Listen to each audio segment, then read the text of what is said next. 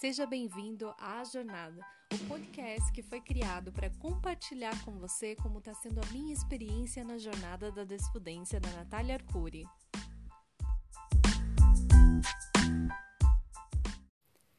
Oi, tudo bem com você? Eu sei que eu tô sumidinha já faz alguns dias, mas é porque a jornada tem sido intensa e eu vim aqui conversar sobre um outro assunto que de certa forma também está relacionado à jornada, mas que não está tão é, dentro do, do treinamento em si. Eu vim falar para você é, com relação à expectativa versus realidade e como está sendo a minha com relação à jornada da desfudência. Bom, quando eu decidi fazer a jornada da desfudência, eu fui com o objetivo de aprender a investir em renda fixa, em renda variável, e eu não imaginava que eu ia ter tantas aulas tão transformadoras quanto eu tive nos módulos 1, 2, 3 e agora no 4 também. Mas o módulo 1 inteiro, ele acaba sendo uma transformação de mindset que faz com que você reveja, reveja realmente, reveja a tua vida num sentido geral e isso te motiva a caminhar de uma forma totalmente diferente. Em que sentido? Bom, você para para fazer umas análises muito mais diferentes do que você fazia antes. Eu sempre fui, como já falei outras vezes, uma pessoa bem consumista. E hoje eu estou desenvolvendo um pensamento que eu digo assim, é, muito analítico, no sentido de realmente avaliar mais de três, quatro, cinco vezes se realmente eu preciso comprar aquilo ou não, é, se realmente aquilo vai ser, ser positivo, se eu preciso, né? A velha técnica do que me propoder, que eu já comentei lá no Instagram. É, se você não conhece, corre lá, confere é no arroba Cardoso.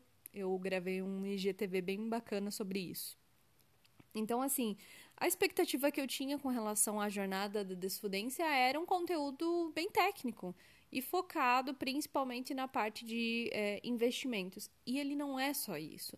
É, a Nath e a equipe dela fizeram um curso muito coerente, porque ele primeiro te situa, faz você encarar todo o teu cenário atual, é, faz você se encarar, fazer uma transformação dentro da tua cabeça, na, nos teus pensamentos, de você quebrar paradigmas, de você ressignificar muita coisa na tua vida.